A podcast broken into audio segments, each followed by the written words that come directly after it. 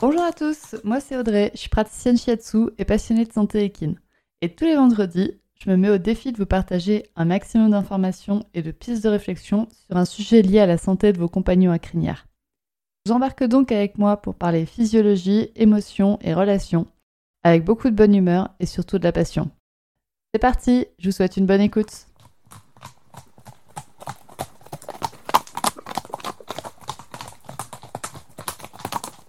Bonjour à toutes et bienvenue dans ce 49e épisode du podcast Murmuricain.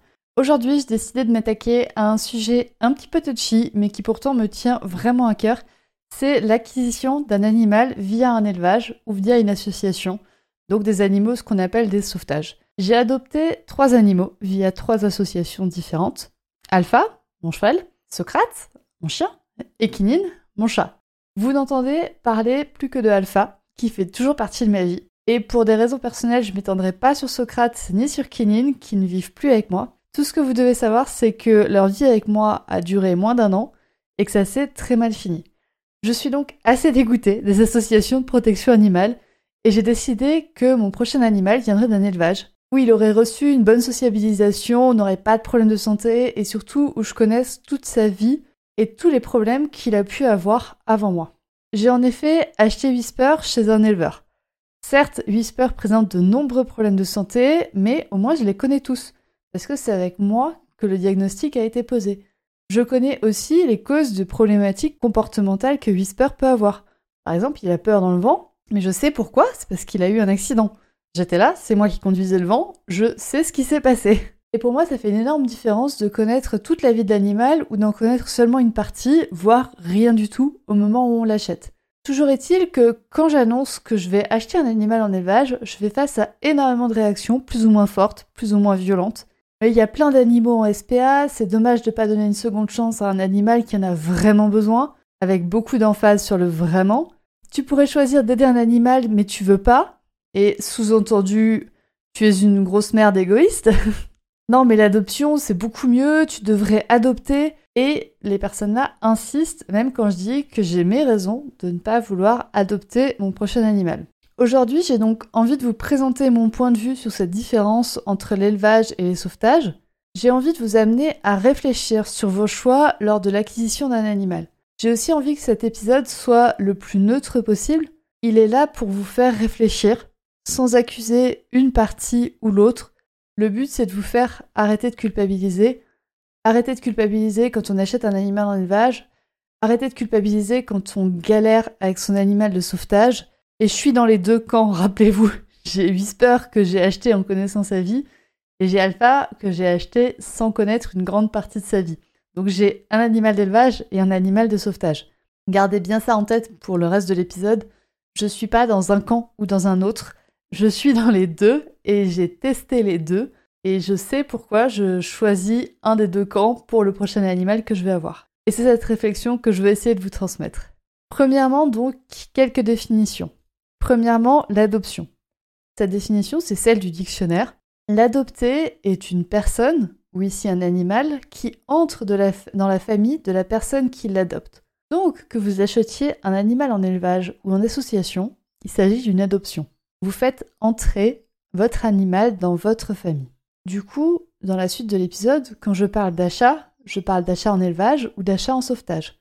On va pas se mentir, vous achetez votre animal, que ce soit dans un élevage ou dans une association. Et on va pas se mentir, vous adoptez un animal dans les deux cas. C'est pareil également. Pour les définitions d'élevage et sauvetage, je vais vous donner ma définition perso pour qu'on parte à peu près sur les mêmes bases et qu'il n'y ait pas de mauvaise interprétation de cet épisode de podcast. L'élevage, pour moi, c'est un animal dont le passé est entièrement connu et qui a bénéficié d'un accompagnement de qualité tout au long de sa vie. C'est-à-dire qu'il n'y a pas de manque flagrant d'éducation ou qu'il n'y a pas de manque de soins flagrants. Et un sauvetage, pour moi, c'est quand une partie, voire toute la vie de l'animal est inconnue au moment de l'achat. Ou que c'est un animal qui a eu un mauvais accompagnement ou un accompagnement plus que douteux au cours de sa vie. C'est-à-dire qu'il y a eu des manques d'éducation ou des manques de soins sur toute ou une partie de sa vie. Vous voyez donc que instinctivement, je parle principalement d'animal jeune, d'animal qui a eu un ou deux propriétaires avant vous. Si l'animal a eu plus de propriétaires, pour moi après, est-ce qu'on le classe dans les élevages ou dans les sauvetages? Ça dépendra de l'historique que vous avez réussi à obtenir lors de l'achat. Dans tous les cas, on peut partir du principe que plus l'animal a eu d'années de vie, plus il y a de probabilité qu'il soit pour moi en fait dans la catégorie des sauvetages avec mes définitions. Je vais passer maintenant aux avantages et aux inconvénients de chacun des deux modes. Donc premièrement, les avantages d'un achat en élevage. On connaît les problématiques de l'animal, en partant du principe que le vendeur est honnête bien évidemment, et que le vendeur connaît son animal et que le vendeur vous transmet ses connaissances de l'animal. Normalement, vous achetez un animal qui est en bonne santé, ce qui justifie le prix d'achat quand on achète dans un élevage pour moi. Ou alors vous avez un droit de rétractation pour vice caché. Ou alors le propriétaire vous vend un animal mais vous dit bah voilà cet animal il est malade, il a X maladie, c'est diagnostiqué, ça a été traité par un vétérinaire et le prix d'achat est diminué en fonction de la maladie de l'animal. Vous achetez normalement un animal qui est plutôt bien sociabilisé et plutôt bien manipulé. Ou au pire, un animal qui est relativement vierge. C'est-à-dire que si vous achetez un poulain qui n'a jamais vu l'homme, bah au moins il n'a jamais vu l'homme. C'est-à-dire qu'il l'a ni vu en bien, ni vu en mal. Et vous bénéficiez d'un accompagnement de l'éleveur pour les premières semaines ou les premiers mois qui suivent l'achat. Normalement, ça, ça dépend des éleveurs. Les avantages d'acheter un animal en association. Pour moi, ces avantages sont que c'est un prix qui est peu élevé. On fait une bonne action quand on achète en association on sauve en fait deux animaux, celui qu'on adopte et celui qui prend la place de l'animal qu'on vient d'acheter dans le refuge. On adopte aussi souvent un animal adulte, donc c'est plus facile d'avoir une idée du comportement de l'animal. Bien évidemment, s'il n'a pas été shooté pendant l'essai, c'est un cheval, ou s'il a été mis dans des conditions stressantes qui ont éteint ses comportements naturels, par exemple. Un autre avantage d'un achat en association, pour moi, c'est d'avoir un animal qui est déjà stérilisé. Donc ça vous fait des frais à prévoir en moins. Et surtout que normalement, le prix d'achat d'un animal en association, c'est le les frais de stérilisation, les frais d'identification, etc. Donc c'est pas très élevé. Mais au moins, vous n'avez pas ces frais-là de stérilisation à prévoir par la suite. Et vous bénéficiez aussi, normalement, d'un accompagnement par l'association dans les premières semaines ou les premiers mois de cohabitation avec votre animal. Donc ça, c'est la même chose que vous achetiez en élevage ou en association normalement vous bénéficiez d'un accompagnement pour les premiers mois de vie avec votre animal. Les inconvénients pour moi d'un achat en élevage. il y a le prix, on a déjà parlé, le prix est plus élevé que pour un animal d'association. Mais après, pour moi, ce prix est justifié par normalement la bonne santé de l'animal et la traçabilité, on pourrait dire, de l'animal, de ses lignées, etc. Mais quand on achète un élevage, eh ben, on favorise en fait l'élevage. Et donc, on favorise autant les élevages recommandables que les élevages qui sont peu recommandables, des types euh, usines à chiens ou des types euh, chevaux qui sont laissés à l'abandon, enfin, les chevaux qui se reproduisent tout seuls dans un pré. Forcément, on va valoriser ces pratiques-là qui sont pas, qui sont pas ouf. On est d'accord. On va aussi favoriser, par exemple, les gens qui font reproduire leur animal euh, juste parce que c'est une jument, donc elle peut avoir un poulain, donc je lui fais faire un poulain et puis ça va me faire un peu d'argent. Voilà, donc choisissez bien le type d'élevage dans lequel vous allez. On favorise aussi le capitalisme. J'achète l'animal, je l'ai, il est à moi, il me doit quelque chose. C'est, plus philosophique là, mais c'est vrai que quand on achète en élevage, ben on favorise ça. On favorise cette notion d'offre et de la demande qu'il n'y a pas quand vous achetez en association parce que l'offre et la demande sont dévalorisées. Enfin, il n'y a pas cette notion d'offre et de demande quand vous achetez en association parce qu'il y a beaucoup plus d'offres de chats ou de chiens disponibles que de demandes d'adoption. Les inconvénients, par contre, d'acheter un animal en association, c'est que souvent, on ne connaît pas le passé de l'animal, surtout sur sa santé. Souvent, les départs dans la vie des animaux qu'on achète en association sont pas foufous, notamment d'un point de vue de l'alimentation. Ce qui va, à terme, causer des problèmes. Ça va causer de l'arthrose, de l'insuffisance rénale, des problèmes digestifs chroniques, des retards de croissance. Donc, Normalement, vous évitez ces problématiques d'alimentation qui ont été non contrôlées quand vous achetez dans un élevage. Et il y a quand même une grosse possibilité de changement de comportement de l'animal quand il va sortir des conditions de détention ultra stressantes dans lesquelles il est. C'est-à-dire qu'il va décompenser et donc vous allez avoir un gros changement de comportement, potentiellement. Par exemple, un cheval qui a vécu dans un endroit relativement fermé, je pense à des animaux qui en fait sont enfermés dans des box pendant des mois, voire des années, et que c'est ces animaux-là qu'on va récupérer après en association. Forcément, quand ce cheval-là, vous allez le remettre dans un pré, et eh ben son comportement va être totalement différent. Je pense aussi par exemple aux chats et aux chiens qui n'ont pas du tout le même comportement quand ils sont dans des box en refuge et quand ils sont bah, vraiment sur votre canapé. On a donc vu les avantages et les inconvénients d'acheter soit en élevage, soit en association, donc de faire du sauvetage. Maintenant, je vais vous parler de, des humains qui achètent en association et des humains qui achètent en élevage. Pour moi, la grosse problématique quand on achète en association, c'est le syndrome du sauveur. Parce qu'on va être clair directement, quand on achète un animal en association, il y a un putain de syndrome du sauveur qui est derrière. Je vous explique. Je vis dans un monde où le bien-être animal est important. On est même jugé sur nos capacités à rendre nos animaux heureux. Notre cheval doit vivre auprès avec des congénères le plus proche possible de ses besoins naturels. Et je vis aussi dans le monde d'Instagram, c'est-à-dire qu'il faut montrer. Il faut montrer que notre cheval va bien. Il faut montrer ce qu'on fait de bien avec lui. Il faut montrer qu'on utilise le renforcement positif. Il faut montrer qu'on utilise une approche sans force. Et surtout, il faut pas montrer la galère. Il faut montrer le bon côté des choses, ce qui alimente du coup ce cercle plutôt vicieux de toujours plus, toujours plus, toujours plus dans le bien-être équin. On n'en fait jamais assez et ce qui peut amener les propriétaires à culpabiliser. Et c'est pareil avec les adoptions d'animaux. On a ce besoin égocentrique de montrer qu'on est les gentils dans l'histoire. Et les gentils dans l'histoire, dans notre société, dans le monde dans lequel je vis et dans le monde dans lequel vous vivez aussi certainement, c'est ceux qui adoptent un animal en association. C'est ceux-là les bons dans l'histoire, c'est ceux-là les gentils. C'est ceux qui vont pas acheter dans les élevages euh, burk caca, qui exploitent leurs gentils juments, qui n'a rien demandé. C'est ceux qui disent euh, ah non mais c'est dégueulasse les inséminations artificielles et les juments entravés pour la saillie, moi je veux pas favoriser ça. C'est ceux-là les gentils dans le monde du bien-être animal.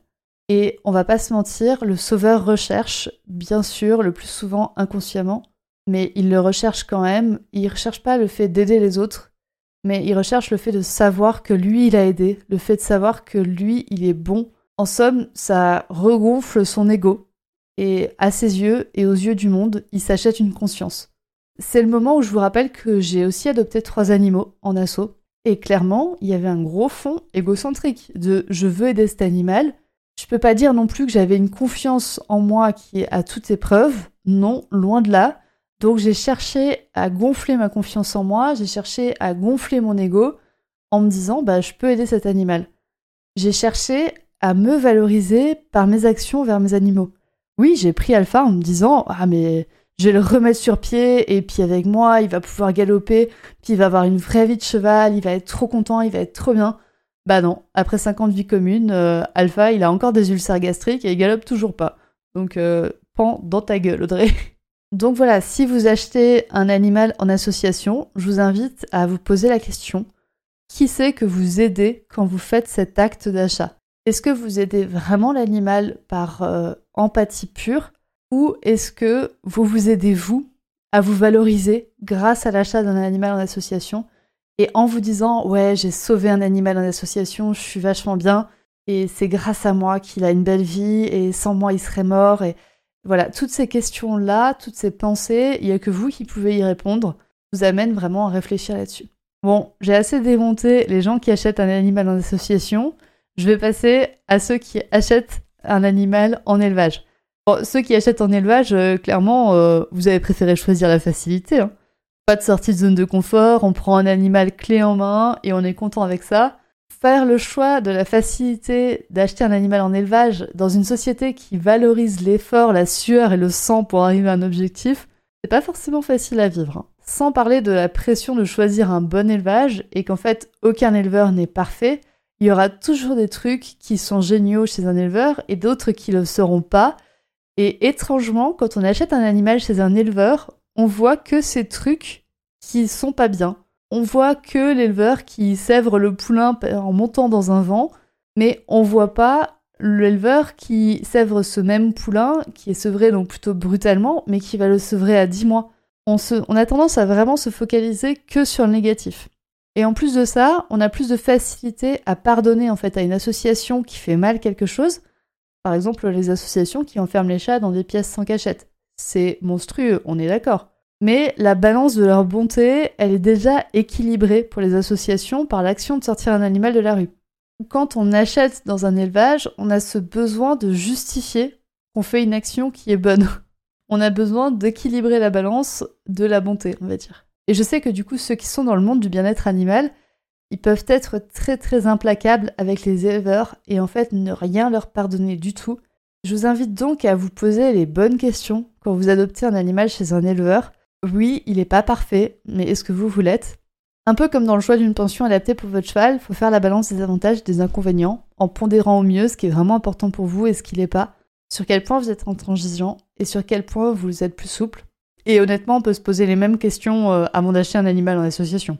Qu'est-ce qui est vraiment important pour moi Est-ce qu'il est vraiment important pour moi que, je sais pas, mon cheval euh, aime bien faire du saut Est-ce qu'il est important pour moi que mon cheval soit en bonne santé Est-ce qu'il est, est-ce que j'accepte de mettre plus de temps et plus d'argent dans un cheval en association où je sais qu'il va y avoir des frais vétérinaires, il va y avoir plus de frais d'accompagnement, il va y avoir plus de frais tout court, plus de temps investi aussi pour votre animal. Donc est-ce que vous acceptez de mettre ça pour aider votre animal? C'est bon, j'ai démonté les deux camps, je vous ai invité à vous poser des questions sur votre manière d'acheter, que ce soit en élevage ou que ce soit en association. Qu'est-ce qui est important pour vous? Qu'est-ce qui est important pour votre cheval? Et maintenant, j'ai envie de faire le lien entre les objectifs de l'humain, les capacités du cheval et le bien-être qui peut ressortir ou pas de ce lien. S'il y a bien un point que j'aime voir en séance, c'est quand les objectifs, les envies et les capacités du cavalier sont accordés aux capacités et aux envies du cheval. J'aime voir des couples qui recherchent la même chose et qui s'éclatent à faire ce qu'ils aiment tous les deux, sans avoir à faire de compromis ou d'être en conflit permanent ou de dire euh, bah, aujourd'hui on fait du saut parce que ça éclate mon cheval, mais demain on part en balade parce que ça m'éclate moi. Voilà, je pense ici aux cavaliers qui veulent faire de la randonnée et qui prennent un Painters qui est ultra calme. Franchement, félicitations. Vous choisissez un cheval qui remplit vos objectifs et vous allez du coup avoir les mêmes envies, les mêmes objectifs. Et ça va votre relation va être tellement plus facile. Je pense aussi aux cavalières qui veulent faire du CCE et qui prennent un sel français qui lui s'éclate sur les barres et qui s'éclate sur les obstacles fixes. Franchement, félicitations. Et je verse un peu une larme à l'intérieur de moi quand je vois un cheval qui s'éclaterait sur les barres, mais une cavalière qui est totalement flippée du saut et qui se force pour faire plaisir à son cheval. Ou quand je vois une cavalière de dressage qui peine à rassembler son croisé trotteur au dos de 14 km de long.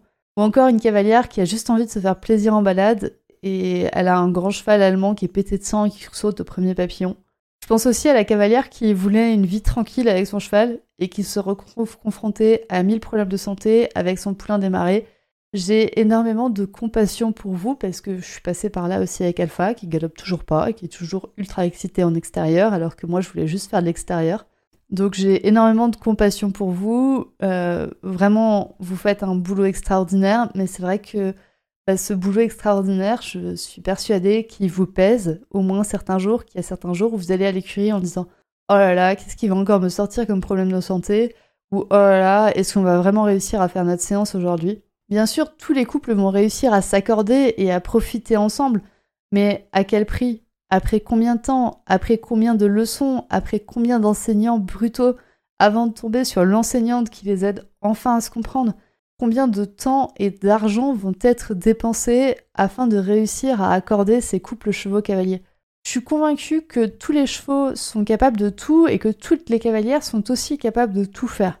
Mais est-ce que en être capable, c'est synonyme de le vouloir Est-ce qu'il faut à tout prix développer toutes ces capacités? Ou est-ce que la vie à l'écurie ne pourrait pas être juste simple pour une fois?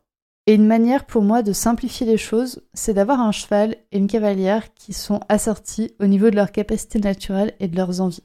Je vous invite donc, si vous n'avez pas encore de cheval ou si vous voulez en acheter un prochain, à vous questionner sur vos envies et de vous trouver un cheval qui vous permette de répondre à ces envies. Bien évidemment, il va y avoir des moments pas faciles et bien évidemment, il faudra vous faire accompagner.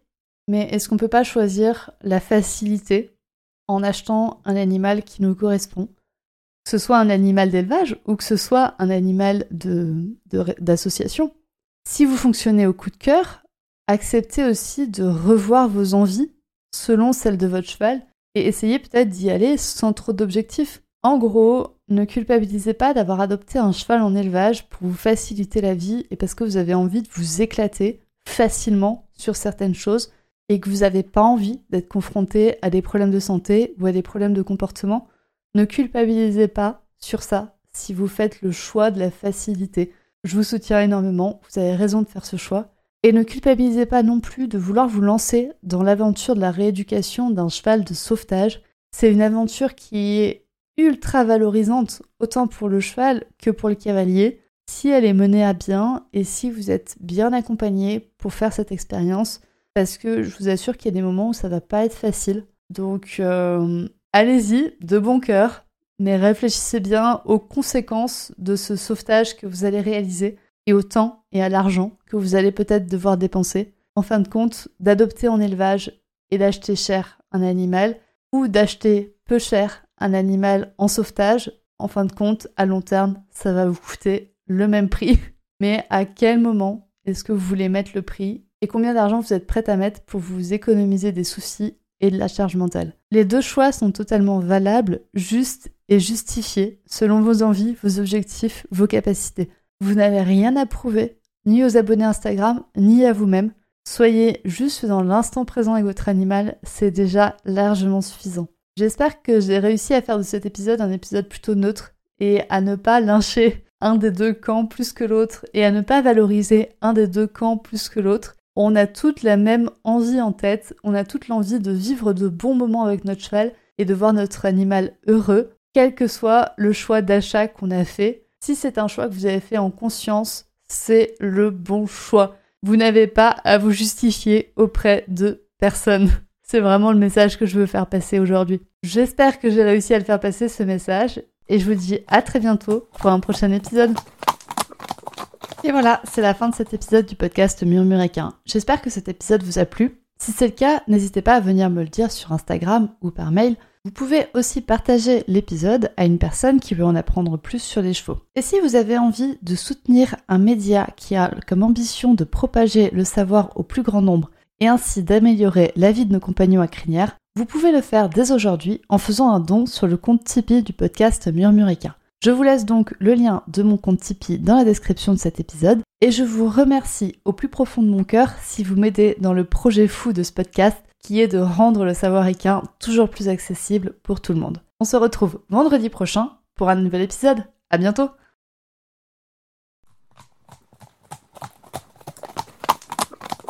Et voilà, c'est la fin de cet épisode du podcast Murmuréquin. J'espère que cet épisode vous a plu. Si c'est le cas, n'hésitez pas à venir me le dire sur Instagram ou par mail vous pouvez aussi partager l'épisode à une personne qui veut en apprendre plus sur les chevaux. Et si vous avez envie de soutenir un média qui a comme ambition de propager le savoir au plus grand nombre et ainsi d'améliorer la vie de nos compagnons à crinière, vous pouvez le faire dès aujourd'hui en faisant un don sur le compte Tipeee du podcast Murmuréquin. Je vous laisse donc le lien de mon compte Tipeee dans la description de cet épisode et je vous remercie au plus profond de mon cœur si vous m'aidez dans le projet fou de ce podcast qui est de rendre le savoir équin toujours plus accessible pour tout le monde. On se retrouve vendredi prochain pour un nouvel épisode. À bientôt!